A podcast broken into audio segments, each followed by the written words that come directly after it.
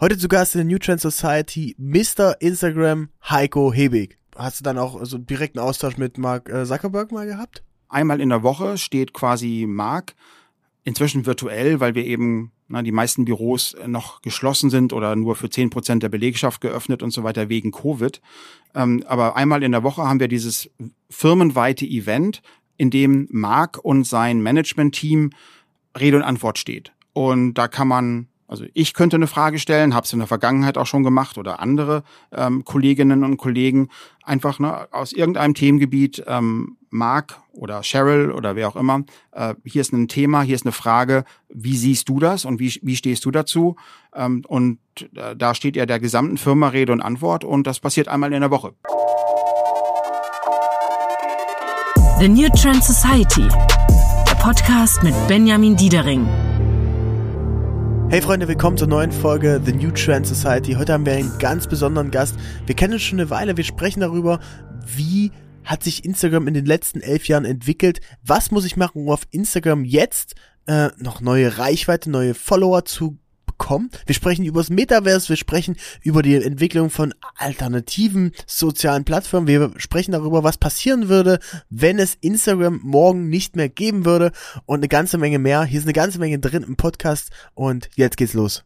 Ja, moin und schön, dass ihr Gast seid hier heute in Hamburg. Freut mich, dass ihr hier da seid hier. Heiko, erinnerst du dich noch, als wir uns kennengelernt haben oder als wir uns das erste Mal gesehen haben?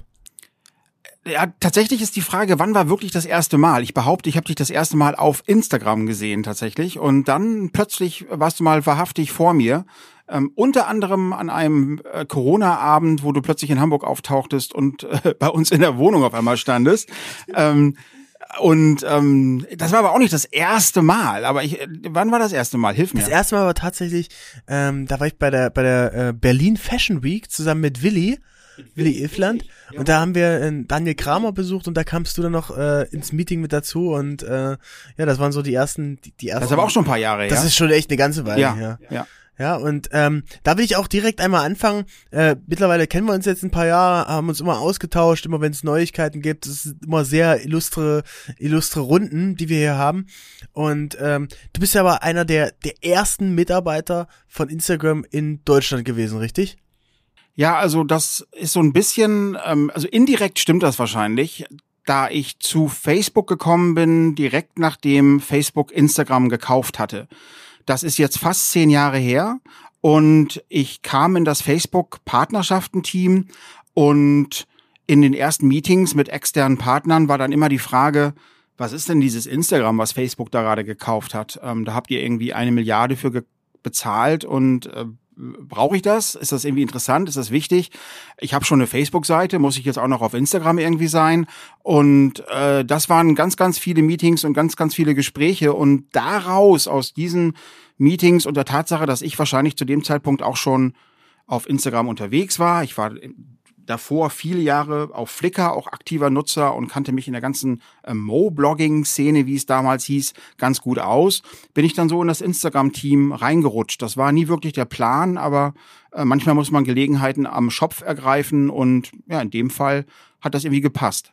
Okay, und Instagram sah damals ja noch komplett anders aus. Also ich erinnere mich, ähm, alles, was ich damals gesehen hatte, waren so ja, Food-Fotos. Es gab den Feed, es gab keine Stories was gab's noch? Wie, wie beschreibt man die App, wie die damals ähm, aussah?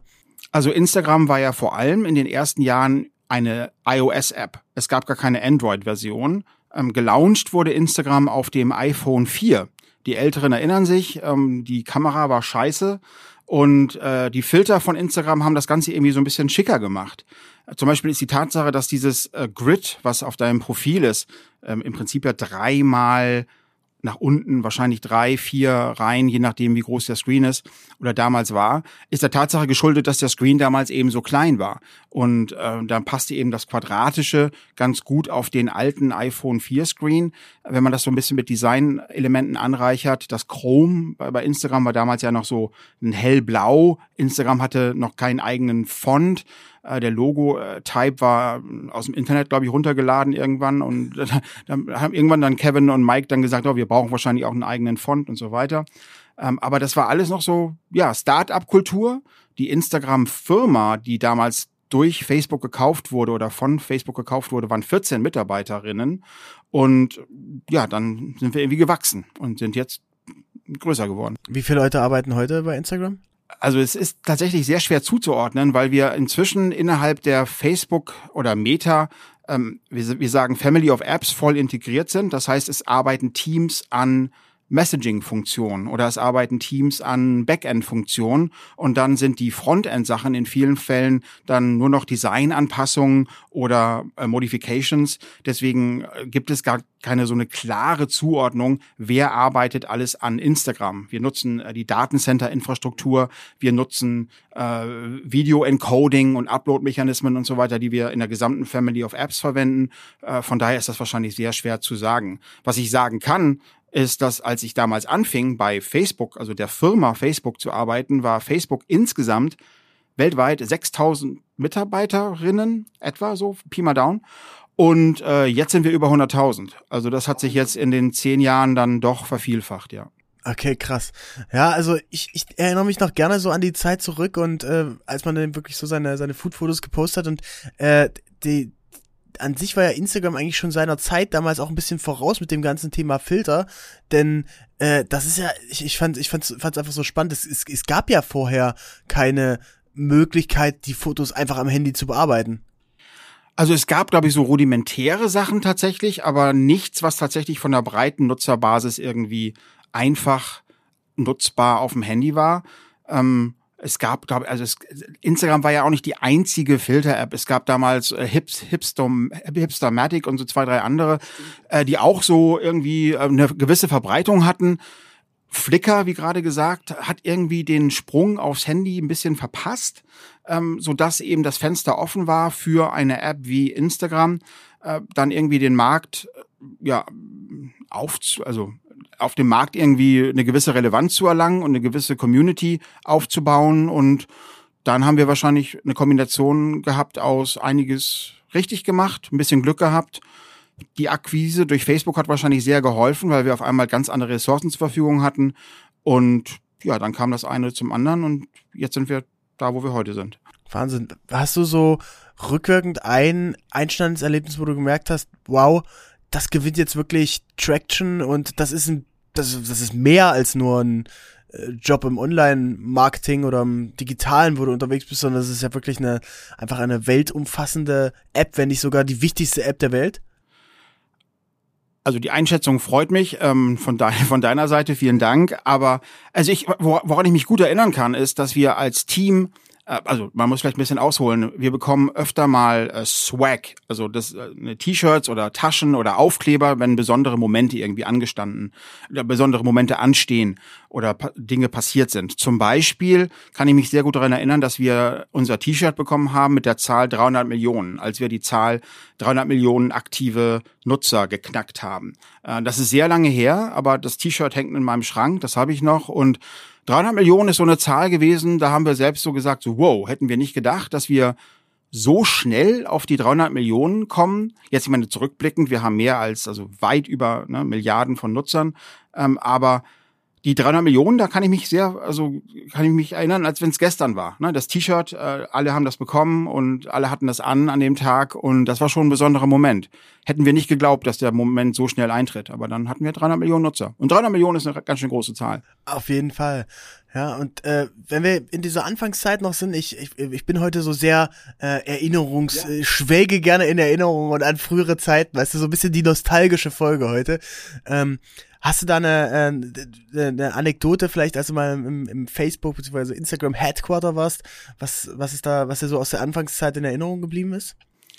Also wir hatten in die, also wir in, nochmal, in Menlo Park ist unsere Unternehmenszentrale und da gab es ein Gebäude, in dem das Instagram Kernteam, also das Engineering, das Entwicklerteam von Instagram ähm, lebte, wollte ich schon sagen, aber arbeitete ist wahrscheinlich das richtigere Wort. Und ab und, also wir waren vor Corona, muss man jetzt sagen, vier, fünf Mal im Jahr drüben, um halt die Teams zu treffen, um auch äh, mit Partnern Meetings zu machen, also jetzt äh, Geschäftspartner, ne? Also, und äh, da hatten wir eine Gruppe von äh, deutschen Gästen im, ähm, also in Mendo Park und haben die so ein bisschen rumgeführt über den Campus. Und dann habe ich auch die Gäste halt mitgenommen in die sozusagen Zentrale von Instagram, in das Herz äh, des Unternehmens oder der App. Und Mike, der Mitgründer, äh, Mike Krieger, ähm, saß mittendrin in dem Raum und redete mit Engineers und ähm, dann sagte ich halt meinem Gast hier, und das ist übrigens Mike, äh, der hat die App hier mitentwickelt und einer der Co-Founder. Und dann waren die alle ganz überrascht, dass der einfach nur so seinen Schreibtisch da so mitten in der Menge hatte. Ähm, kein Corner Office, keine abschließbare Tür oder so, sondern der saß da einfach äh, jetzt nicht optisch zu erkennen oder hervorge hervorgehoben, sondern der saß einfach mittendrin im Team und äh, das war einfach für viele Gäste immer ein besonderer Moment, so zu erkennen, so, oh, hier die Gründer sind äh, mitten im äh, Unternehmen, echte Start-up-Kultur gelebt und äh, das war für viele immer augenöffnend, dass eben der Dialog da so eng war und wir halt äh, ja so eine enge Zusammenarbeit immer hatten, ja. Und äh, hast du dann auch so direkten Austausch mit Mark äh, Zuckerberg mal gehabt? Also ich habe jetzt Meetings mit Marc nicht. Ähm, das ist nicht meine Funktion, das ist nicht meine Aufgabe, aber wir hatten diverse Events, wo Marc auch zugegen war. Wir hatten mal in Berlin einen, größere, einen größeren Showcase aufgebaut, ähm, so eine Art ähm, kleine Mini-Messe, ähm, wo wir Gäste, äh, Gästen gezeigt haben, wie Facebook funktioniert und was in der Firma Facebook eigentlich so alles passiert. Und da war Marc der eröffnende, eröffnende Gastgeber und das waren so Veranstaltungen, äh, wo Marc dann auch immer zugegen war. Ja, aber ähm, meine Aufgabe ist es nicht, Meetings mit Marc zu. okay, aber ist dir irgendwas besonders in Erinnerung geblieben, so von, von seiner Aura? Er ist einfach ein sehr netter Typ, ähm, zu Mitarbeitern extrem offen, extrem unkompliziert ähm, und einfach ein sehr interessierter Chef und letztendlich ja auch ähm, ja der einflussreichste ähm, Mann hinter Facebook als Hauptaktionär ja auch noch und ist er aber, ne? Also einfach nur ein toller Typ und ja, an den ich nur gute Erinnerungen habe. Wenn du sagst jetzt so nah ran, wenn du mir jetzt eine Mail schreiben würdest, sagst du hier, Mensch, hier im Hamburg Office, äh, ich habe ich hab eine Idee, ich würde gern das und das machen. Was hältst du davon? Dann, dann sagt er auch so, ja, let's go, oder? Äh, wir haben für sowas bei, bei Meta ein ganz offizielles Forum. Einmal in der Woche steht quasi Mark, inzwischen virtuell, weil wir eben na, die meisten Büros noch geschlossen sind oder nur für zehn Prozent der Belegschaft geöffnet und so weiter wegen Covid. Ähm, aber einmal in der Woche haben wir dieses firmenweite Event, in dem Mark und sein Management-Team Rede und Antwort steht. Und da kann man also ich könnte eine Frage stellen, habe es in der Vergangenheit auch schon gemacht oder andere ähm, Kolleginnen und Kollegen einfach ne, aus irgendeinem Themengebiet, ähm, Mark oder Cheryl oder wer auch immer, äh, hier ist ein Thema, hier ist eine Frage, wie siehst du das und wie, wie stehst du dazu? Ähm, und äh, da steht ja der gesamten Firma Rede und Antwort und das passiert einmal in der Woche. Und so hast du dann auch das, habt ihr das neue tolle Office hier bekommen mit Dachterrasse und Blick über Hamburg? Ähm, also das, die Dachterrasse ist da, aber ich habe nicht danach gefragt, können wir bitte eine Dachterrasse haben. Aber wir haben eine Dachterrasse hier jetzt, ja. Sehr gut, ja. Also äh, für, für die äh, Zuhörerinnen und Zuhörer hier, wir sind im Herzen von Hamburg äh, mit einem tollen Blick in der siebten Etage und äh, werden nachher noch auf die Dachterrasse gehen. Und es ist, glaube ich, der erste Sonnentag in Hamburg überhaupt. Also des Jahres, behaupte ich jetzt mal, ja, ja. ja, okay. Ähm, und dann hat sich Facebook so ein bisschen entwickelt, dann kamen neue Funktionen dazu. Ähm, welche Funktion, äh, Instagram, Entschuldigung, ähm, welche Funktion war deiner Meinung nach die einschneidendste, die zusätzlich zum normalen Feed hinzukam? Also zwei Sachen, glaube ich, die da in, in, in Erinnerung sind. Das eine ist äh, der Tag, an dem wir Video gelauncht haben. Instagram war ja lange bekannt dafür, eine, eine Foto-App zu sein, mit der man quadratische Fotos irgendwie teilen konnte. Das war so ein bisschen auch die DNA der Firma, der App und das war auch die Art und Weise, wie Nutzerinnen und Nutzer Instagram wahrgenommen haben. Als dann der Tag kam, an dem wir gesagt haben, ja nö, du kannst auch ein Video hochladen, das war, glaube ich, extrem einschneidend, weil es eben die App auch nachhaltig verändert hat. Inzwischen sind Videos äh, dominant auf Instagram, ähm, Fotos sind immer noch Teil von Instagram und das ist auch, glaube ich, wichtig, aber Videos haben in, inzwischen eben aufgrund der, ne, der tollen Handykameras, die es inzwischen gibt, aufgrund der Bandbreiten, die inzwischen in vielen Teilen der Welt verfügbar sind, einfach ne, einen großen Stellenwert eingenommen. Und der andere Moment war sicherlich der Launch von Stories. ähm, der auch Instagram als App nochmal nachhaltig verändert hat, weil wir auf einmal Inhalte hatten, die nicht mehr permanent im Feed waren und permanent in meinem Profil hinterlegt waren oder sind, sondern Inhalte hatten, die innerhalb von 24 Stunden wieder verschwinden. Und das war, glaube ich, auch eine, ein großer Schritt nach vorne für Instagram. Und jetzt in der jüngsten Vergangenheit sicherlich Reels. Aber so in der Vergangenheit waren das wahrscheinlich so die Momente Launch von Video, Launch von Stories und jetzt Launch von Reels, die die App auch einschneidend verändert haben, wo wir auch die Hauptnavigation der App auf dem Handy geändert haben. Ne? Also jetzt der, der Reels Explore Button liegt da, wo der Daumen ist, ne, in der Mitte, zentriert in der App. Das machen wir ja nicht alle drei Monate oder alle fünf Monate, dass wir mal die Hauptnavigation der App ändern, sondern das passiert ja wirklich nur alle ne, Jahre mal. Dass wir nicht immer, so nicht nur immer nur zum, zur Freude der Nutzer, ne? Ha, die einen sagen so, die anderen so. Ne? Also es gibt natürlich bei jeder Änderung auch äh, Menschen, die das dann nicht so gut finden. Ähm, das haben aber, ich glaube, Modefirmen, Automobilfirmen, alle, die irgendwie eine, ein Produkt äh, herstellen, mit dem Millionen oder Milliarden Menschen interagieren. Ähm, also das, die Herausforderungen kennen diese Unternehmen, äh, weil man es natürlich nicht immer allen recht machen kann. Es gibt immer eine Gruppe von Menschen, die sind, nutzen gerne das, was sie kennen und scheuen so ein bisschen, ich sag mal, Veränderungen oder haben es einfach gerne. Ne? Ist schön, funktioniert, erfüllt das, äh, was ich gerne machen möchte. Ähm, aber dann kommt man ja auch nie voran. Ne? Also, ne, was hat Ford damals wohl ne, war glaube ich Ford, der das gesagt hat, hätte ich auf meine Nutzer irgendwie gehört oder auf die Menschen gehört, hätte ich irgendwie äh, was mehr Pferde vor die Kutsche gespannt oder so, aber aber nicht das Auto erfunden quasi, ne? Also Okay, also muss man die Leute auch immer so ein bisschen pushen. Ich, ich erinnere mich, ich habe gerade parallel nochmal nachgeguckt. Das war übrigens bei der äh, Fashion Week 2019 und da hattest du auch, dass mir ein Satz in Erinnerung geblieben, weswegen ich das, auch nie vergessen habe. Du hast gesagt, in den nächsten drei Jahren wird 80 Prozent allen Contents Video sein auf Instagram. Und ich glaube, diese These ist äh, auf jeden Fall erfüllt worden, ne? Also ich weiß jetzt die aktuelle Zahl tatsächlich nicht, weil wir ähm, also ich habe die Zahl jetzt tatsächlich aktuell nicht im Kopf, aber ich glaube locker. Ähm, wenn ich mir die Stories angucke, alleine wie viel Videos, Content in Stories beheimatet ist ähm, und da jeden Tag geteilt wird, ähm, Reels ne, ist Video, Video, Video und äh, da wird die Reise auch weiter hingehen, absolut, ja. Okay, lass uns mal in den in den die, die Creation direkt reingehen in in das Thema Reels und dann da habe ich ein paar Fragen. Ähm, was ist deiner Einschätzung nach, was macht ein, ein gutes Reel raus? Und vor allem, was es auch große Reichweite bekommt. Ich habe beobachtet, wir haben einen äh, Kollegen bei uns im Team, den, den Daniel Kotthöfer, der ist so unser Reel-Spezialist. Der hat zwei Reels für mich geschnitten, beide Reels über 100.000 Views.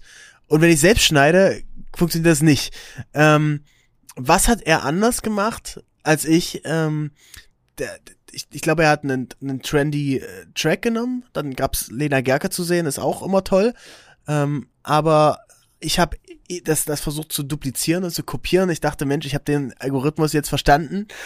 Ähm, was äh, würdest du so an Tipps mitgeben, dass eben da ähm, Reels auch gut Reichweite bekommen?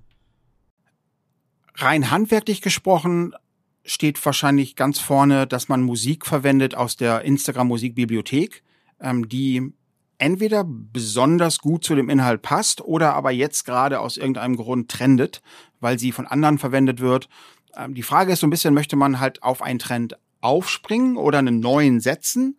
Ähm, das ist natürlich immer schwer vorhersehbar, ne, was dann wirklich äh, durch die Decke geht und was dann eventuell auch nur so, ich sag mal, durchschnittliche äh, Viewzahlen dann erreicht. Aber Musik aus der Musikbibliothek, ähm, es muss einen gewissen Aha-Moment auslösen. Es muss eventuell beim, beim Betrachter auch auslösen den Wunsch, das auch nochmal selber zu probieren. So, hey, das, äh, aha, interessant, äh, schaffe ich das selber auch. Äh, deswegen sind oft so Produktionen, äh, wo eine äh, GoPro-Kamera aus einem Flugzeug geworfen wird und in 4K gefilmt wird und so weiter. Das können halt nur sehr wenige nachmachen. Äh, deswegen sind oft Reels sehr erfolgreich, die eine relativ niedrige Schwelle haben, um es dann selber nochmal nachzumachen.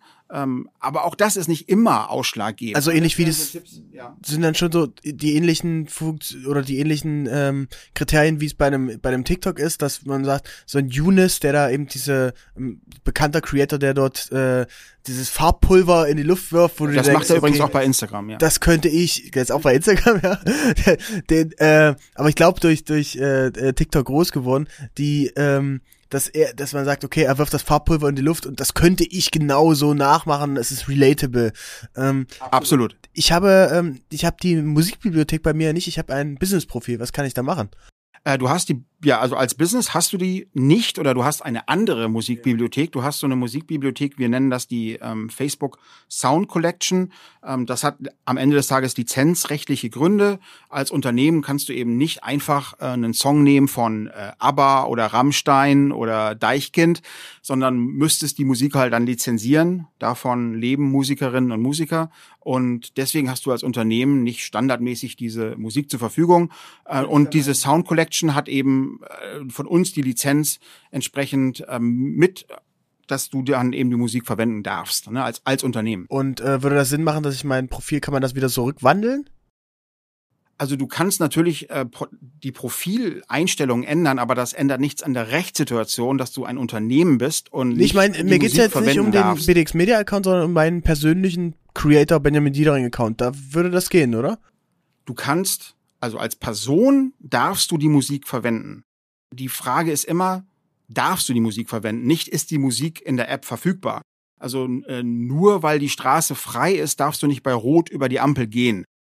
Du kannst das machen, aber wenn du erwischt wirst, musst du ein Ticket bezahlen. Ne? Um, um bei dem Modell zu bleiben, darfst du als Unternehmen kommerziell, selbst wenn du die Musik da in der App sehen würdest, die auch nicht verwenden, ne? weil die kommerzielle Nutzung aufgrund der Lizenz, aufgrund der Lizenzsituation, die wir mit den Musiklabeln ausgehandelt haben, eben nicht zur kommerziellen äh, Verwendung zur Verfügung steht. Das ist eigentlich nur wichtig als Unternehmen. Als Person darfst du die Musik verwenden. Aber bin ich als Person oder als Creator, wenn ich jetzt sage, Influencer ist ja auch in gewisser Weise immer ein Unternehmen? als Person darf ich die Musik verwenden, wenn ich einen kommerziellen Brand-Deal zum Beispiel habe. Ich mache eine Koop mit äh, Mercedes-Benz oder BMW oder äh, Louis Vuitton oder sowas. Dann geht's wieder um das Aushandeln von Musikrechten Rechten und ähm, also kommerziell darf ich es nicht verwenden. Aber ich kann jetzt bei mir in der App das einfach umstellen und wieder auf äh, Personenprofil gehen. Als Person darfst du die Musik verwenden. Cool, dann mach ich das mal und ähm, warte, bis die Ampel dann grün wird. okay. Ähm, dann ist mir eine andere Sache aufgefallen. Ich habe zum Beispiel einige, ich dachte immer, dass Reels dann trenden auch, wenn sie sehr viele Likes in kurzer Zeit bekommen. Ähm, und ich habe beobachtet, ich habe ein paar Reels, also einige Reels, die haben nur 200 Likes, ähm, aber 100.000 Views. Und andere Reels, die haben 500 Likes oder 700 Likes, aber nur 3000 Views. Woran liegt das? Ich glaube, diesen äh, dieses Gedankenmodell, etwas hat viele Likes und hat deswegen eine große Reichweite oder umgekehrt, ähm, äh, basiert nicht ganz auf der Realität, äh, wie Instagram verwendet wird und wie auch Instagram funktioniert. Es gibt sehr viele Inhalte mit einer sehr großen Reichweite, die aber nur eine relativ geringe Like-Quote haben. Und es gibt auch Inhalte, die haben eine relativ geringe Reichweite, aber dann eine sehr hohe Anzahl von Likes.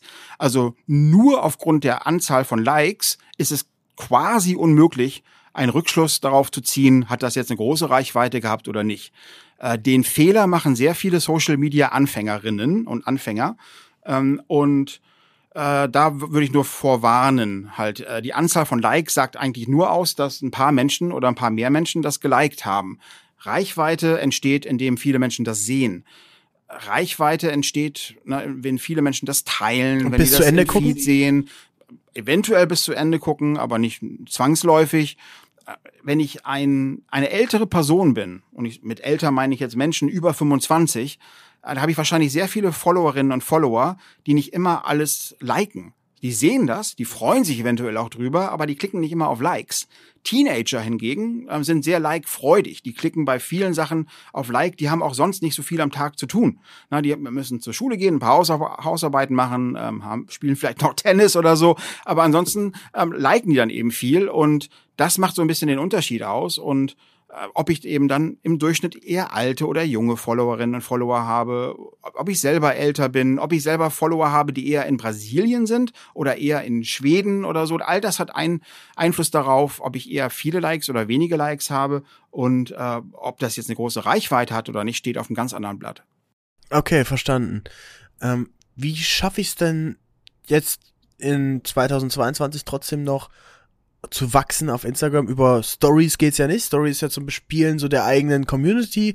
Über die Feed-Posts, über Fotoposts ist es auch extrem schwierig. Und über Reels kriegt man zwar sehr viel Reichweite, aber nicht mehr auch die Follower, die man früher bekommen hat.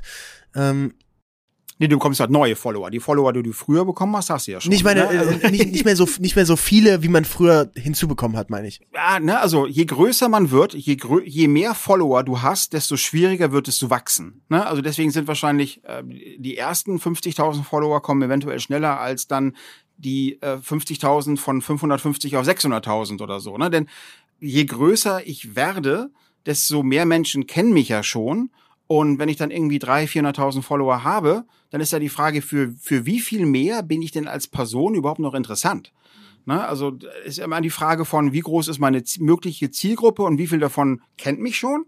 Wie viele haben mich noch gar nicht entdeckt und wie viele sind da eigentlich noch, die mich eventuell interessant finden, aber mich noch nicht kennen? Und äh, daraus entsteht halt so eine Kurve, die nach oben hin irgendwann abflacht. Bei einigen flacht die bei 50.000 ab, bei anderen flacht die bei 500.000 ab und bei einigen, äh, die durchstoßen zwei Millionen oder fünf Millionen Follower und die wachsen immer noch weiter. Also kommt auch ein bisschen drauf an auf das Thema mit einer mit einem Fitnessmodell kann sich und einer äh, jungen, attraktiven, sehr äh, äh, ja ja ja unternehmerischen Pamela Reif kann, können sich wahrscheinlich mehr Leute identifizieren als mit dem Nischen-Angler-Account. Ähm, genau, also ich glaube, ob du hübsch bist oder nicht, steht nochmal auf einem anderen Blatt, weil das ja auch immer im Auge des Betrachters irgendwie ist. Aber am Ende des Tages geht es darum, wie viele Leute finden deine Inhalte potenziell interessant. Ähm, das hat ja auch was mit Sprache zu tun. Irgendwie einige Inhalte funktionieren in allen Sprachen, andere Inhalte sind sehr spezifisch nur im deutschen Sprachraum irgendwie ähm, verständlich. Und na, dann geht's darum, wie unterhaltsam bist du und wie unterhaltend bist du. Und das Wachstum wird generiert durch Posting-Frequenz im Feed. Das ist das Ausschlaggebende für Wachstum. Je häufiger du im, im Feed etwas postest, unabhängig davon, ob es Video ist oder Foto, da kann ich gleich nochmal drauf eingehen, aber je häufiger du was im Feed postest, desto schneller wächst du wahrscheinlich. Und äh, zu häufig gibt es da nicht. Es gibt zu wel es gibt zu selten, es gibt zu wenig. Gibt es nicht zu häufig, dass, dass die Leute dann sagen, boah, den Diedering, den könnte ich mir so also einmal in der Woche, zweimal in der Woche würde ich den schon sehen, aber wenn der jetzt dreimal am Tag postet, das nervt mich irgendwann? Den der der Gedanke muss eigentlich andersrum geführt werden. Ähm, der Gedanke muss eigentlich sein, okay, die Leute hier, die folgen 800, 900 Accounts. Wenn ich da nur einmal in der Woche was poste, wie groß ist die Wahrscheinlichkeit, dass die meinen Inhalt überhaupt sehen oder wahrnehmen? Und deswegen sollte man eher Angst haben davor, also Angst in Anführungsstrichen und auch nur, wenn es beruflicher Kontext irgendwie ist, aber Angst haben, zu wenig zu posten. Denn das führt eventuell dazu, dass ich überhaupt nicht mehr wahrgenommen werde in der ganzen Flut von Inhalten, die jeden Tag auf Instagram gepostet werden. Deswegen gibt es eigentlich überhaupt gar keinen zu viel. Also es gibt Medienaccounts, die posten 25 mal, 30 mal am Tag im Feed. Es gibt Creatorinnen, die posten 10, 15 mal am Tag im Feed. Die wachsen immer noch. Und also wenn die Inhalte gut sind und relevant, also Caro Dauer mit fünf, sechs Posts am Tag ist meine Benchmark. Ist auf jeden Fall nicht verkehrt. Ne? Also verkehrt wäre, zweimal in der Woche zu posten, wenn ich das Ganze beruflich mache. Das wäre nicht so gut, weil dann schränkt man das Wachstum ein, die Reichweite ein und das Potenzial ein. Und ne, also hier, der Kicker oder so in Deutschland hier, wenn man Fußball interessiert ist, die posten 25 Mal am Tag. Gut, die haben auch News-related Content, ne? Ähm, ja, aber auch ich, ich bin ja auch als Person, ne, ja, ich bin kein Journalist, aber ich habe eventuell trotzdem interessante Sachen aus meinem Umfeld und so weiter und vielleicht ist 25 Mal keine gute Zahl, aber drei, vier Mal an Tagen, wo man was erlebt, eventuell ist eine Fashion Week oder ist ein Event oder sowas, dann vielleicht auch sechs, sieben Mal oder sowas. Warum nicht? Also was ich nur versuche zu, also den Punkt, den ich landen möchte, ist eigentlich, es gibt kein zu viel. Es gibt aber sehr wohl zu wenig. Die allermeisten Menschen, mit denen ich so kommuniziere, die machen sich viel zu viel Gedanken über das zu viel, aber vergessen, dass zu wenig total der falsche Weg ist und deswegen im Zweifel immer mehr posten. Also wenn ich schon zweimal gepostet habe und ich gerade Langeweile habe, poste halt noch mal ein drittes Mal. Es schadet nicht bei der Reichweite und es schadet nicht beim Followeraufbau. Okay, also ist bei Postings wie bei Geld, zu viel gibt's nicht. Ja. okay, alles klar. Ich, ich, ich guck gerade rüber zu unserem Audio-Producer zu Vincent und äh, ähm, mal schauen, was er, was er sagt. Ja, also drei, vier Postings die, die pro Tag, das könnte spannend werden. Ähm, ich find's, ich find's sehr, sehr gut. Ähm, apropos spannend, ich würde gerne mit dir ein Gedankenspiel machen. Ja. Wir sind in einer Parallelwelt und es würde Instagram und Facebook bzw. Meta nicht geben. Was äh, von einem Tag auf den anderen. Was würde denn mit der Creator Community passieren, ähm, die jetzt davon leben, die ganzen Influencer, die ganzen Creator, die ganzen Video, Fotoleute, was denkst du, wie würde das aussehen? Hoffentlich gibt es da einige kreative Entwicklerinnen oder Entwickler, die dann eine App entwickeln, die den Bedarf wieder ähm, erfüllt oder dem Bedarf irgendwie nachkommt. Denn ich glaube, diese, das sind ja im Prinzip, sind das ja, es ist ja eine neue Riege von Geschichtenerzählerinnen. Leute, die aus ihrem Umfeld irgendwie interessante, ähm, und das ist immer im Auge des Betrachters natürlich am Ende des Tages, aber interessante Geschichten erzählen und Leute unterhalten und Menschen ablenken oder Menschen was Neues beibringen oder neue mitnehmen auf eine virtuelle Reise. Und dafür gibt es, glaube ich, immer einen Markt. Früher wurde der befriedigt von einer schwarz-weißen Tageszeitung, die eventuell ne, vor meiner Haustür irgendwie kam. Äh, dann kamen irgendwann ähm, bunte Magazine dazu. Dann kamen ne, ein paar Jahre später dann äh, Blogs und andere ne, Internet-Communities. Und irgendwann wurde jede Person, die es mochte, irgendwie zum Geschichtenerzähler. Und dafür kann ich Apps wie Instagram verwenden. Und wenn es Instagram nicht gäbe, würde es andere Apps geben. Und ich meine, die gibt es ja auch zu Genüge. Es gibt äh, ein schönes Konkurrenzumfeld mit, du hast gerade schon TikTok genannt und Snapchat und Twitter und ne, vielen anderen, äh, YouTube natürlich, ähm, Unternehmen, die ja auch ähnliche Plattformen bieten. Und wenn es die alle nicht gäbe, würde das morgen jemand erfinden. Und äh, kommen wir mal wieder in die äh, Realwelt zurück. Äh, viele Creator sind ja auch auf mehreren Plattformen unterwegs. Ist das für euch eher ein Problem oder findet ihr das gut oder was, was macht ihr auch um die Leute, dass die zu, auf Instagram bleiben? Also, wie gerade ja schon gesagt, gibt es ein sehr großes Konkurrenzumfeld hier und auch ein starkes Konkurrenzumfeld. Und wir können am Ende des Tages Creatorinnen und Creator nur an Instagram, ähm, ich sag mal, binden, ja auch gar nicht exklusiv, aber ne, im, im Mix der App, die man, Apps, die man so verwenden kann, äh, kann, kann das dann passieren, wenn wir irgendeinen wichtigen Baustein liefern, der aus der Sicht der Creatorinnen und Creator wichtig ist. Beispiel, wenn ich auf Instagram oder dadurch, dass ich auf Instagram Content kreiere, einen Großteil meines Einkommens finanziere, das ich benötige, um meine Familie oder Wohnung irgendwie zu bezahlen und zu finanzieren, dann macht Instagram für Creatorinnen und Creator Sinn. Und auch nur dann. Ne? Oder wenn ich es als Musikerin oder Musiker schaffe, hierüber irgendwie ähm, ein interessantes Publikum zu finden, die meine äh, Musik anhören, die eventuell meine Alben kaufen oder Merch von mir kaufen oder meine Konzerte besuchen, dann ist es relevant und interessant. Wenn wir das nicht schaffen, dann gibt's viele andere Optionen da draußen, die man stattdessen verwenden könnte. Und diesem Wettbewerb müssen wir uns jeden Tag neu stellen. Und das ist ja letztendlich auch der Job von meinem Team, in diesem permanenten Dialog zu sein und auch immer wieder diese Frage zu stellen, wie wichtig ist euch denn ich bleibe mal bei dem Beispiel Instagram jetzt, wie wichtig ist euch Instagram im Mix der verschiedenen Einkommenquellen, die ihr so verwendet? Und solange mir die Partnerinnen und Partner, mit denen wir uns eng austauschen, regelmäßig sagen, auch Instagram spielt hier eine sehr große, hervorgehobene Rolle, solange machen wir den Job ganz gut. Okay. Ähm, Business, Social Networks haben jetzt ja einen großen Hype gerade in Deutschland. Oder es geht auf jeden Fall gut ab, insbesondere jetzt bei, bei LinkedIn. Ähm, wie kann denn Instagram an diesem Business Talk Hype partizipieren? Ähm, wird es da künftig auch noch mehr Funktionen geben oder einen B2B äh, für, für Instagram für B2B oder ähm, also wie seht, also, ihr das Thema? Ich glaube, einige, die Instagram in, also ich muss vielleicht ein bisschen anders anfangen. Die App und die Art und Weise, wie ich Instagram verwende, steht ja jedem komplett offen und frei. Und es gibt, ich sag mal, eher so ähm, Business Executives oder Menschen aus, aus einem B2B-Kontext heraus, die auch auf Instagram kommunizieren und da auch sicherlich eine interessante oder interessierte Zielgruppe finden. Gleichzeitig ist Instagram nicht LinkedIn. Und ich glaube, wir ich verrate hoffentlich auch kein Geheimnis, ich glaube, LinkedIn wollen wir auch nicht werden. Instagram ist anders, hat eine etwas andere Ausrichtung. Ähm, das ist so ein bisschen, ne, wenn man BMW fragt, möchtet ihr Audi sein? ein bisschen ja, ein bisschen nein. Ne? Ähm, ich glaube, da wird es auch Menschen geben, die sagen, ja, das grenzt sich schon voneinander ab, das ist schon ein bisschen ein anderes Publikum und so weiter. Und äh, genauso ist das wahrscheinlich zwischen Instagram und anderen sozialen Netzwerken. Und äh, teilweise gibt's da Überschneidungen, Ne, also ich kann mit Menschen kommunizieren, ich kann mir eine neue Zielgruppe irgendwie aufbauen. Teilweise gibt es auch eine bestimmte Art der Kommunikation. Instagram ist sehr visuell. Natürlich kann ich mir eine lange Bildunterschrift zu meinem Bild irgendwie schreiben, aber letztendlich ist, na, wenn ich es nicht, nicht visuell transportieren kann, sondern eher textbasiert, da gibt es wahrscheinlich andere Platt also andere Netzwerke, wo man das dann besser posten kann. Und äh, LinkedIn ist das eine, Twitter ist wahrscheinlich die andere Plattform.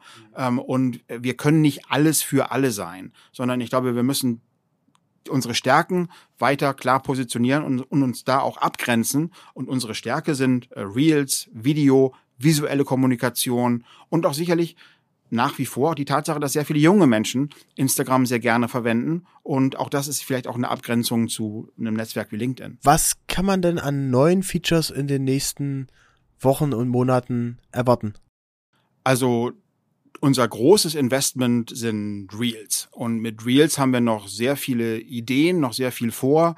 Ähm, auch die Tatsache, dass äh, Reels ja im Moment so eine eigene Sektion haben, ähm, da könnte man sich neue Erzählform irgendwie ne, denken oder neue Oberflächen innerhalb der App, um noch nochmal viel stärker in dieses, in diese visuelle Experience reingezogen zu werden. Es ist immer sehr schwierig, über über äh, Nutzerinterface-Änderungen irgendwie in einem Podcast zu reden, weil man muss man irgendwie sehen und erleben und so weiter. Aber wir haben da so einige Ideen.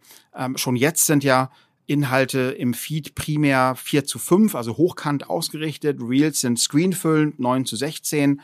Ähm, wir haben schon angekündigt, dass wir unterschiedliche Feed-Flavors, also unterschiedliche Versionen des Feeds dem Nutzer zur Auswahl geben wollen. Ein Feed, was dann auch wieder chronologisch sortiert ist als Option.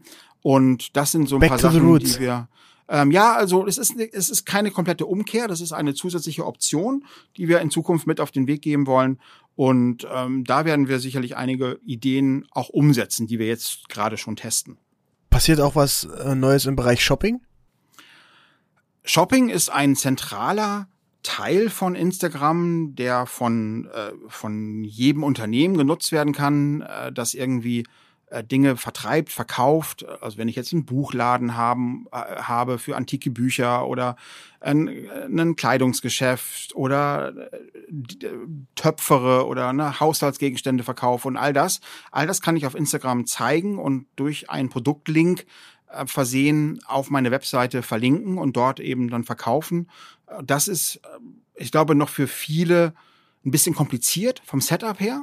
Ähm, ich glaube, da haben wir Potenzial, das noch zu vereinfachen. Und auch da werden wir sicherlich einige Dinge verbessern, um das noch einfacher nutzbar zu machen. Okay, also Shopping höre ich raus, wird nochmal weiter gepusht. Bisher war mein Gefühl, musst du nichts zu sagen, ähm, es wurde ja sehr stark in den Markt reingedrückt, auch direkt unten rechts relativ stark positioniert, aber kam dann nicht bei allen Leuten so super an. Ähm, und äh, aber da gibt's jetzt quasi einen neuen oder den nächsten, den erweiterten Versuch, da nochmal Gas zu geben. Also sehr viele Unternehmen, auch gerade kleine und mittelständische Unternehmen, ähm, Shops, äh, die sonst auch in der Fußgängerzone sehr viel Zulauf haben, aber jetzt auch gerade wegen Corona ähm, natürlich al alternative Vertriebsmöglichkeiten gesucht haben, haben äh, die Shopping-Funktion sehr erfolgreich eingeführt und erreichen hiermit auch einen großen Teil ihrer Kundschaft nicht jeder mag auf Instagram shoppen oder sich inspirieren lassen, aber schon sehr viele Menschen. Und wer das nicht nutzen soll, der hat dann viele andere Optionen innerhalb von Instagram, sich anders zu bewegen. Aber es, die hat schon ähm, ein, also ich glaube, vielen Einzelhändlern auch, ähm, ich will nicht sagen, das Leben gerettet werden Corona, das wäre wahrscheinlich übertrieben, aber es hat immerhin äh, dazu beigetragen, dass viele Geschäfte auch während des Lockdowns äh, ihren Shop aufrechterhalten konnten. Ja. Und das Thema, äh, ich glaube, Articles hieß es, oder? Äh, Guides? Ja. Ähm, Guides ist eine Funktion, die das ist also ist entstanden aus einem internen Test heraus, ähm, um Produkte oder auch äh, Locations, also Hotels oder andere Destinations irgendwie vorzuheben oder auch bestehende Posts in so einem Blogformat äh, zu featuren und einem Ra einen Rahmen zu geben. Da überlegen wir der, derzeit, äh, wie könnte das eigentlich auch noch besser und anders funktionieren. Ähm, das, die Funktion ist da ähm, und mal gucken, wie sich das weiterentwickeln wird. Aber ähm, weil ich finde die eigentlich super spannend, weil das eigentlich genau das Thema ist, äh, dieses Kuratieren von Inhalt und eben, hey, meine fünf besten Tipps in Abu Dhabi oder meine äh, fünf Lieblingsgerichte, äh, die ich in den letzten Jahr gepostet habe. Ja. Ähm, ohne dass man Dinge nochmal neu als Feed-Post machen muss, sondern kannst du da auch hinzufügen. Ich fand die Idee immer sehr gut.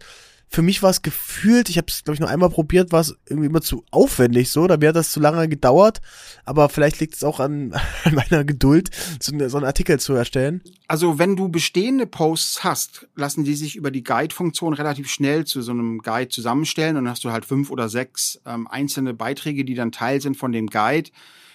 Das Ganze was jetzt aus meiner Brille Guides noch verbesserungsfähig macht, ist die Tatsache, dass du ja im Moment nur die Möglichkeit hast, einen Guide überhaupt zu entdecken oder zu sehen, indem du als Nutzer auf das Profil gehst und dann siehst du dort dann Guides, beziehungsweise wenn du selbst den Guides erstellt hast, in den Guide erstellt hast, äh, kannst du den halt über Stories oder so teilen. Andere können den auch teilen. Aber deswegen führt er so ein bisschen so ein Schattendasein. Ne? Und ich glaube, ähm, wenn, wenn, wenn uns das gelingt, äh, die Guides-Funktion noch ein bisschen aus diesem Schattendasein rauszuholen, äh, dann wäre das wahrscheinlich für viele sehr hilfreich. Ähm, Im Moment ne, ist es so, wie es ist und viele nutzen das auch gerne. Ähm, ist das schon perfekt? Nee, glaube ich auch noch nicht. Aber könnt ihr nicht einfach einen Button hinmachen, so neben den Reels noch, zack, hier Guides oder? Ja, das, äh, also theoretisch natürlich schon. In der Realität äh, ist die Diskussion über jeden einzelnen Button immer eine sehr lange. Ähm, und da stehen auch die unterschiedlichen Funktionen der App sicherlich in Konkurrenz zueinander. Und weil jedes Team hätte natürlich gerne einen Button auf der zentralen Navigationsleiste, da wo der Daumen liegt, aber der Daumen liegt halt nur auf einer Position. Und je komplexer und je komplizierter die App in der Nutzung wird, desto weniger Menschen werden diese erweiterten Funktionalitäten einfach nutzen. Die allermeisten Menschen verwenden die Standardfunktion und darüber hinaus vielleicht noch an den Rändern so zwei, drei Dinge. Ähm, und deswegen musst du immer abwägen, ähm, was ist jetzt gerade das, was am zielführendsten ist und der Rest leidet dann so ein bisschen darunter, dass es halt ein Schritt weiter in, den, in, der, Navigation, in der Navigation zu finden ist. Ähm, aber da, also da stehen die Entwicklungs- oder Entwicklerteams auch immer permanent in der internen Konkurrenz zueinander. Okay. Ja, ich erinnere mich gerade bei Facebook war es früher, also ich habe Facebook früher geliebt, ne, als, als da richtig abging. Ähm, aber dann kamen irgendwie auch immer so viele Funktionen hinzu und am Ende wusste man gar nicht mehr, was so richtig ist. Dann noch Facebook Watch und noch irgendwas und hier und da. Mh, mm, von daher, ich, ich, ich glaube auch, dass der richtige Weg ist, man sagt, man, man testet immer wieder Dinge aus, aber fokussiert sich dann doch auf das, was die Leute eigentlich gerne wollen, ähm, pusht dann aber trotzdem hin und wieder mal was, aber überlädt das nicht komplett. Ja. Das ist, glaube ich, die Kunst am Ende des Tages und äh, das eben möglichst einfach zu halten und dass viele, möglichst viele Menschen verstehen, was die einzelnen Knöpfe in der App oder die einzelnen ne, ähm, Dinger, die man da so antappen kann, was die so tun und was die machen. Und ähm, das muss permanent getestet werden, permanent hinterfragt werden. Und dann fällen die Produktteams hoffentlich die richtigen Entscheidungen in dem Moment. Ist eigentlich Gaming ein Thema für Instagram? Also nicht als Content, sondern wirklich als äh, um, die die Zeit, die man in der App zu verbringt, noch noch zu erhöhen. Also sehr viele Gamer und Gamerinnen sind auf Instagram, aber tatsächlich äh, Instagram als Gaming-App also man soll ja niemals nie sagen, aber das ist, glaube ich, nichts, was ich jetzt in der nahen Zukunft irgendwie sehe bei Instagram. Also da haben wir mit Reels und anderen Ideen, glaube ich, einige ähm, Dinge, die uns ähm, interessanter vorkommen. Zumal es eben auch ja schon ein sehr starkes Konkurrenzumfeld ist, wo man ein sehr, also man kann ja nicht mit einer kleinen Gaming-Funktion da irgendwie hoffen, dass Mafia das passiert irgendwie. Ähm, ja, mit O-Game. Ja, also von daher, also ich glaube nicht, dass das so die äh, die Schlagrichtung sein wird. Jetzt zumindest nicht jetzt in den nächsten Wochen oder Monaten. Ne. Aber äh, unterstützen von von Creator, da seid ihr ja schon immer viel dabei, ich glaube. Ähm, die die was ich mich gefragt hatte oder ich hatte es glaube ich irgendwo schon gesehen, äh, dass dass bei bei OnlyFans kann man ja die die Creator direkt unterstützen. Und äh, wenn ich das richtig gesehen habe, gab es auch äh, einen Test äh, auf Instagram. Ist das? wir haben damit angefangen, also äh, diese Funktion bei Patreon oder OnlyFans oder so ist ja, dass ich sagen kann, hey, äh, jemand, äh, den ich interessant finde, den kann ich im Monat irgendwie äh, mit einem Betrag oder in der Woche irgendwie ähm, bezahlen.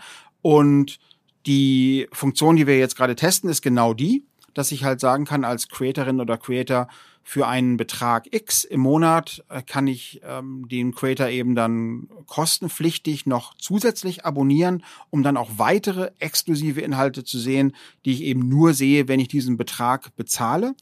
Und das sehen wir als große Chance, noch weiter ähm, einen relevanten Einkommenspfad ähm, aufzumachen für Creatorinnen und Creator, um hier auch nachhaltig nochmal zusätzlich Geld verdienen zu können die Inhalte müssen halt passen. Es muss halt was sein, äh, mit dem dann die Community auch jeweils äh, was anfangen kann. Und also sagt, keine Nude-Fotos? Gerne.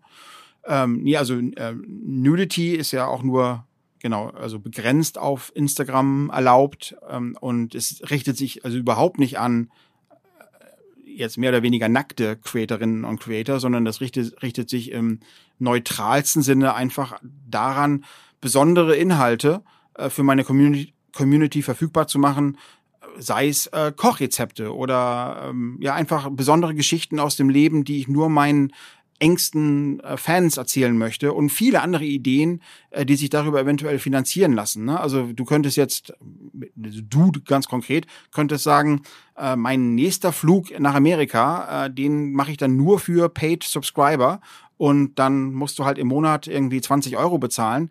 Wenn das 10% deiner Follower machen, das ist schon eine ganz nette Summe und damit lassen sich eventuell ganz tolle Sachen dann auf die Beine stellen, wenn man halt dieses Geld in Zukunft dann eben zur Verfügung hat. Und das wird dann äh, auch komplett ausgerollt in, äh, im Feed.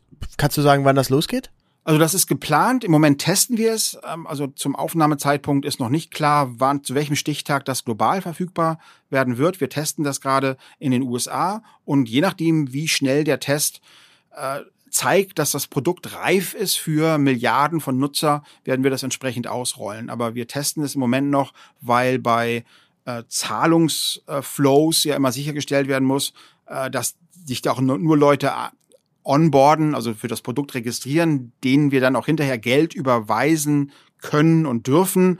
Da musst du eine, eine Steuer-ID hinterlegen und das muss halt in vielen Ländern der Welt funktionieren. Da müssen wir sicherstellen, dass dann auch Beträge dann wirklich in das jeweilige Land überwiesen werden können und so weiter. Also einfach um Geldwäsche auch zu verhindern. Alles halt, ne? Und das muss halt alles auf sicheren, ähm, es muss technisch sicher sein, es muss äh, vor Geldwäsche-Hintergrund sicher sein, es muss ne, zuverlässig funktionieren und nur dann können wir das global ausrollen. Ja. Aber das testen. Aber wenn ich mich jetzt schon mal vorbereiten möchte als Creatorin, Creator und sage, Mensch, was kann ich in den nächsten Monaten so für Content bringen, dann könnte ich schon mal überlegen, hey, ich mache vielleicht eine Fotoreise nach, keine Ahnung, Afrika und äh, die, da, man könnte theoretisch schon mal planen, dass man sich diese ein bisschen durch die Community mitfinanziert, de, der Community da besondere Einblicke geben kann und äh, dass das ein weiterer Erlösstrom sein könnte. Ähm, genau, ne? Oder du sagst jetzt morgen äh, willst du nur noch, was heißt nur noch, morgen willst du zusätzlich äh, Fitnessvideos anbieten und du möchtest deinen Followern irgendwie mitgeben, wie man sich fit hält oder wie man sich gesund ernährt oder so. Dann könntest du sagen, hey, äh, mit diesen Inhalten hier, ähm, da möchte ich euch aber ne, bitten, fünf Euro im Monat oder so zu bezahlen. Äh, ich habe damit eventuell auch einen gewissen finanziellen Aufwand, weil ich Produkte kaufen muss, weil ich die Reise finanzieren muss, weil ich besondere Inhalte generiere, äh, die es irgendwie besonders auf, ähm, aufwendig machen, das zu tun. Und das könnte man darüber dann äh, bezahlen. Absolut, ja. Wären da auch Downloads möglich? Zum Beispiel jetzt von Presets, von Dateien? Ja, also bei Instagram Shopping kannst du tatsächlich nur und darfst du auch nur Dinge vertreiben, die ähm, anfassbar sind. Also digitale Downloads zum Beispiel gehören nicht dazu. Ähm, deswegen gehe ich auch vor dem aktuellen Hintergrund davon aus, dass man also nichts anbietet, was dann downloadbar wäre. Aber am, am Ende des Tages, wenn es auf deinem Handy ist, kannst du es ja äh, bei Fotos oder Videos screenshotten oder ja. ne, anders letztendlich auf deinem Handy irgendwie verfügbar machen. Aber es geht im Prinzip darum, die Kernidee ist es, dass du einfach sagst, für fünf Euro im Monat, beliebiger Beitrag äh, oder äh, beliebige Zahl jetzt, aber für einen x-beliebigen Euro-Betrag im Monat siehst du nochmal Inhalte, die meine anderen Follower nicht sehen. Das ist so die, die Kernidee. Gab es eigentlich einen Grund, warum Instagram-Filter nie monetarisiert wurden? Weil ich erinnere mich, den, den, das BDX-Preset, was, was wir erstellt hatten, das hatte eine unfassbare Reichweite, war so einer der ersten, keine Ahnung, zehn, die es damals in Deutschland gab, da gab es den von Kamushka, Moody Up. Und äh, dann äh, war unser da, der, der, glaube ich, jetzt über 1,5 Milliarden Impressions. Und ich dachte mir so, wenn man da nur 0,01 Cent pro, pro View, pro Nutzung bekommen hätte, wäre das irgendwie ganz cool gewesen. Gab es da einen Grund, warum das nie, äh, nie ein Thema war? Es gab keinen expliziten Grund, außer das war nicht unbedingt unsere Priorität. Ähm, oder die Idee hat in dem Moment vielleicht keiner gehabt, will ich gar nicht sagen, aber es war halt nicht so hoch auf an, angeordnet intern, äh, dass wir uns darüber nachhaltig Gedanken gemacht hätten. Ähm, viele sind ja dann den Weg gegangen und haben einfach Filter-Apps ne, oder ähm, äh, Linsen und ähnliche Presets Sachen halt, verkauft, Presets ja. als App dann als Bundle in den in den App Stores angeboten.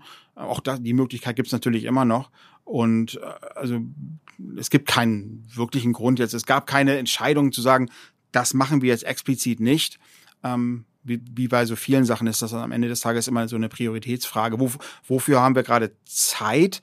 Und äh, wir haben ja auch nur begrenzte Ressourcen im, im Sinne von Entwicklerinnen und Entwickler, die das Ganze ja auch bauen müssen dann immer. Und ähm, ja, die hatten wir zu dem Zeitpunkt wahrscheinlich dann nicht. Ich glaube, viele Ent, äh, Entwickler sitzen gerade äh, an am Thema Metaverse.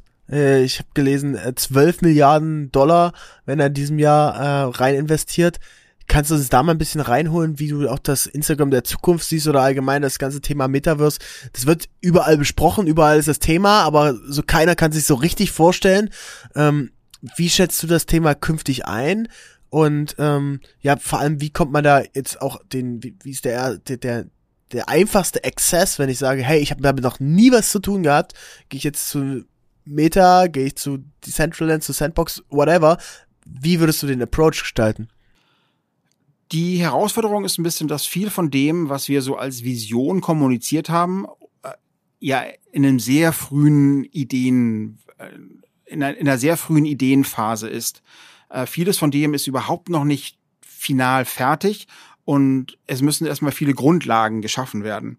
Und wir haben jetzt angefangen, das Ganze zu, zu, kommunizieren, weil wir das nicht alleine machen wollen. Wir brauchen dafür viele Partner, Hardware-Partner, Software-Partner, äh, Game-Entwickler, genauso wie ähm, Menschen, die Arbeitsumgebungen virtuell herstellen, um virtuelle Meetings durchzuführen oder verbessern zu können. Das Ganze muss weltweit funktionieren. Das Ganze kann nicht nur funktionieren, wenn ich eine 1 Gigabit Leitung zu Hause habe, sondern das Ganze muss auch irgendwie mobil funktionieren und, und, und. Dazu brauchen wir viele, viele Partner ähm, und dafür müssen Partner teilweise genau wie wir äh, Jahre Vorarbeit investieren, um irgendwie in diese Welt eintreten zu können, die wir mit Metaverse irgendwie beschrieben haben. Und äh, das, deswegen ist das sehr schwierig, jetzt im Moment, also Stand heute, eine Vision irgendwie abzuzeichnen, um zu sagen, welchen Stellenwert wird denn Instagram in so einer Welt überhaupt einnehmen? Ich glaube, die Frage ist sehr interessant. Wie kann, wie kann eine App wie Instagram in einer virtuellen Metaverse-Welt denn überhaupt aussehen? Äh, kann ich dann ein Foto machen im Metaverse, äh, also in einer, ich sage es mal, ausgestalteten Fantasiewelt und das Foto dann teilen auf Instagram mit der realen Welt. Ne? Also genauso wie ich, ich kann ja jetzt nach New York reisen, da ein Foto machen und dann sehen das meine Follower. Ich kann aber auch natürlich ne, jetzt eine Reise machen in, ins Metaversum ne, und dort irgendwie eine Reise unternehmen, virtuell. Dann könnte ich, das ist so die einfachste Ausprägung, ne, dann könnte ich da dann eine Art äh, Screen, Screen Capture machen und das dann auf Instagram teilen. Ähm, das könnte so ein ganz simpler Weg sein. Aber ich glaube, es gibt viele andere, noch viel verwobenere Gedankenmodelle, äh, für die eventuell die Hardware noch nicht, noch nicht richtig da ist. Ne? Es gibt jetzt die ersten Spectacles und erste Ideen, so äh, wie kann man überhaupt Dinge capturen. Es gibt natürlich Geräte wie die Quest und so weiter, die aber alle natürlich auch erst so in so einer Frühphase sich befinden. Äh, Gamer finden das schon ganz toll und das sind sicherlich auch äh, tolle äh, Devices, aber ähm, sind natürlich noch nicht so, dass jetzt äh, 80 Millionen Deutsche äh, so ein Gerät nutzen würden. Ne? Und äh, die Frage ist, äh, welchen Weg muss man eigentlich heute beschreiten auf Basis von äh, welchen Programmiersprachen, welchen Protokollen, welchen Schnittstellen, um hier möglichst viele Partner zusammenzubekommen. Und äh, da sind wir gerade am Anfang von dieser Phase. Und äh, die Namensänderung von Facebook äh, zu Meta war quasi schon mal ein so ein Schritt, um zu zeigen, hey, wir gehen voll bold da rein, wir wollen der Vorreiter in dem ganzen Thema sein. Und äh, deswegen äh, auch vielleicht als Signalwirkung an alle Technikhersteller, an alle äh, VR-Brillenhersteller, auf uns könnt ihr euch verlassen, wir, wir reiten vor, aber wir brauchen euch als Support und als Hardwarehersteller zum Beispiel. Es ist sicherlich ein Schritt, äh, die Zukunft mitgestalten zu wollen und als wichtiger Player hier auch wahrgenommen zu werden. Aber wie gesagt, ist das keine Zukunft, die wir ansatzweise alleine gestalten können und wollen, sondern eine Zukunft, die man nur gemeinsam mit Unternehmen und auch Menschen gestalten kann, die hier ähnliche Visionen haben, äh, die hier Ideen haben, die sich als ne, Creator nicht im Sinne von ich ich kaufe mir jetzt ein neues Kleid bei Salando und mache davon ein Foto und zeige das meinen Followern, sondern Creator im Sinne von was lässt sich denn virtuell erstellen, anderen Menschen dann zeigen und dann irgendwie käuflich erwerben. Dann spielen sicherlich äh, Cryptocurrencies eine Rolle. Dann spielt eine Rolle, äh, wie ist das denn übertragbar, zeigbar, äh, wie hebe ich mich dann von anderen Menschen ab, äh, wie werde ich besonders kreativ, wie kann ich eigene Visionen umsetzen, wie hoch ist die technische Hürde, um das dann zu tun und, und, und.